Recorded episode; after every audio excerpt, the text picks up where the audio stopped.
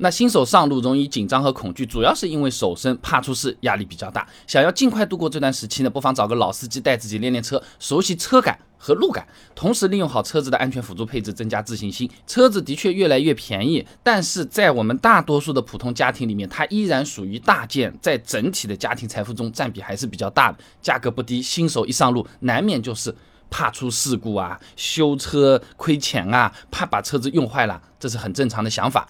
智研资讯有个调查结果，二零一六年零售汽车的平均成交价呢是四点四万元，哎，那个时候呢，全国居民的人均可支配收入两万三千八百二十一。的确还算是比较贵的耐用消费品啊！你万一撞上护栏、绿化带，你不光修车要出钱，那那些撞坏的东西也要我们掏钱来着。之前我们视频算过的，二十米的护栏大概七千四百块钱。那如果开自己的新车不小心撞了，那就更加心疼了。所以啊，新手上路，他发生事故的潜在代价是比较高的，那心理压力自然就会大啊。另一方面呢，新手朋友们技术不一定那么的熟练，还容易受到所谓的那些老司机施加的压力。哎，你你你你怎么的？呃呃，就更容易紧张啊。电子科技大学李腾啊有一篇硕士论文分享给你，《飞行驾驶舱情景意识研究及情景意识测评系统开发》上面说啊，当某些意外因素出现，或者自身预期与客观实际差距过大，就容易出现急躁的情绪。哎，你比如说路口起步慢啦，踩刹车踩的有点急啊，哎，方向打的有点早啊，那本身啊我们自己就是心里忐忑啊。那这个时候周围的老司机们。你开上去哎，叭叭叭叭叭，这么来两下，或者说坐在边上的老婆啊长辈说，哎，你怎么这么开车的？好了，那心里就更紧张了啊。那想要尽快度过新手期，克服紧张和恐惧，避免掉这些窘境呢，三个办法给你参考。第一个呢，找老司机陪练。上海交通大学张倩有博士论文分享给你，《本本族青年驾驶人事故发生机理与驾驶行为模式研究》啊，它上面说呢，参考西方国家的这种驾考措施，有监督陪伴的驾驶是能够更好的解决新手。司机经验不成熟的弊端呢？在研究下来呢，这个措施啊，可以让新手的事故率减少百分之四十，接近一半。找个老师傅，哎，先陪我们在封闭的场地里面熟悉车感，再到实际的高架、快速路、城市道路去练，进步相对比较快啊。但注意啊，你找陪练找个态度温和一点的，不要找那个专门爱挑刺的。哈哈。按照我们这个做互联网的角度来说，你千万不要找个产品经理坐在你边上啊。西南交通大学张开然有篇博士论文分享给你，《低驾龄驾驶人典型驾驶心理行为特性研究》上面说啊，低驾龄驾驶员呢是更期望自己得到驾驶状况反馈信息，都是。是积极的，哎，新手嘛，是不是就是需要鼓励和正面指导的？上来就是挑刺、挑刺、挑刺，不行、不行、不行、不行，这个是打击自信心的，啊，适得其反啊。第二个办法给你参考啊，就是用好车上的安全辅助配置。什么盲区提醒、车道偏离提醒等等等等，哎，我们把这些配置利用起来，开车也是能更轻松啊。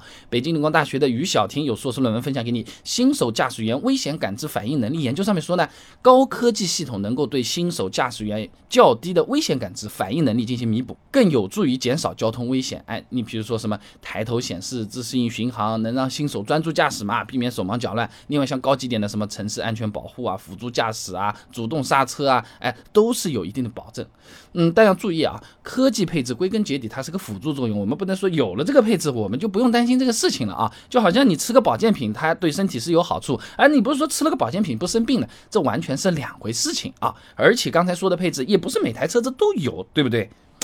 有什么就用什么，哎，不要去赖这个配置，因为我没这个配置，或者因为我有这个配置，想法偏离实际是不划算的。最后呢，就是说很多朋友也在问呢，要不要买个二手车练手？哎，那手头有额外的预算呢，也的确是考虑的选项之一啊，不一定每个人都适合啊。那么度过新手期的时候，我们以前视频讲过的，一万以内的预算，你买辆练手车那是可行的啊。你便宜的二手车磕磕碰碰，即使自费修修也没几个钱，刮刮蹭蹭不修了，哎，反正买来就一万块钱，怎么样怎么样啊？这就好比你买个二手的这种旧手机，是不是？你你用用什么？哎，我这个脚上面磕到一点。能开机，能上 APP，能看备胎说车，可以了。这个本来买来的就是旧的嘛，你就是不心疼。但你说你原来买个车预算就是五十万，你想搞个一万的二手车试试，你自己都试的难受死，对不对？车啊都是越贵越好开，越贵越安全的，对不对？那当然我们自己量力而行啊。那我自己还有额外一个建议，你可以租车嘛，对不对？你租来开一下，一方面呢，等于说。那那你顶多就是蹭了一下，它算保险费，对不对？还有一个呢，就是你不同的车型你租来开一下，你熟悉了之后，说不定啊，对你真正要去买哪台车的判断也有不少的帮助啊。总的来讲，开车就是像熟能生巧的技能，方法合理多练习，边上放一个靠谱一点的伙伴陪着。开车的紧张感和恐惧感很快就能消除了，来自于别人的鼓励，也来自于自信心的提升啊，就这么个事啊。那么新手上路夹在这个车流里面想要变道啊，其实蛮紧张的，右边左边车唰唰唰唰都那么过去哈。那那我我我到底怎么个来法或者怎么样？我又不是什么很贵的这种车子，也没什么辅助配置或者怎么样，那我单单靠后视镜，怎样才能准确判断这个合适安全的变道时机？啊，除了上路停车也很难停的，对不对？而驾校里面就教了两种，一种是转弯九十度倒进去，一种是贴边边上倒进去。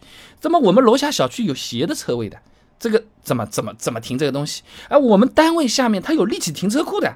这驾校有没有教过？这个滋一下的话，把我轮胎爆破了怎么办？视频都给你做好了，看着视频一步一步来，基本上不会有什么问题的。那想看视频简单了，关注微信公众号“备胎说车”，回复关键词“新手”哎就可以了。那我这个公众号呢，每天给你一段汽车使用小干货，文字、音频、视频每个版本都有的，挑自己喜欢的就行。新手这个关键词，八篇干货等你来看。